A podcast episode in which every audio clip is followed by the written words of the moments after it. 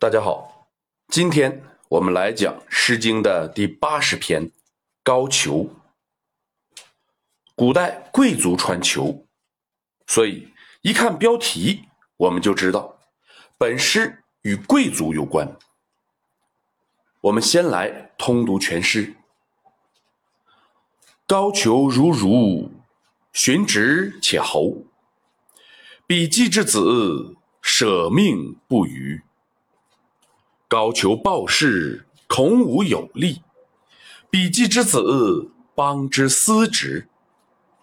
高俅晏兮，三英灿兮；比季之子，邦之言兮。整首诗仍然是重章叠句的句式。每一章第一句刻画贵族的穿着，他穿着高俅。很柔软，很光鲜，袖口装饰着豹皮。每章第二句刻画贵族的优秀，先说其正直良善，寻直且侯；再说其威武有力，孔武有力。只是第三章的三英灿兮到底说的是什么呢？毛传将三英理解为三德。前两章从品格到体魄进行了赞美，像毛传这样理解，就与第一章从品格上赞美重复了。有人将三英理解为袖口上的装饰，这样理解又与第二章第一句。对服饰的刻画相重复。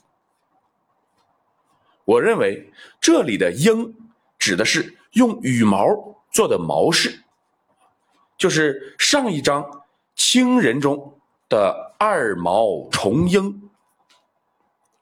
这两篇作品中有两层羽毛和三层羽毛的分别，重鹰是两层羽毛。我们知道两层羽毛。是将军的车上插的毛的装饰，三层羽毛级别必然更高，应该是国军的车辆。那么，此人必然是与国军同车，或者在国军前后。本句虽然没有直接针对这个贵族进行刻画，却是间接的指出。他地位之高，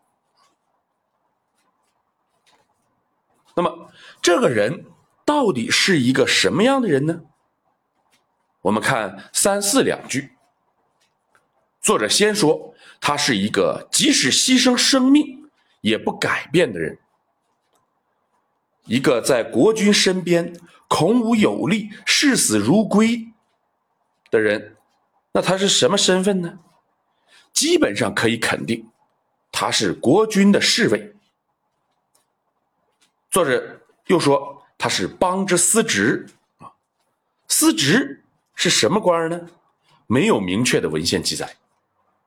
有人望文生义，认为司职就是掌管劝谏君主过失的官，是个谏官。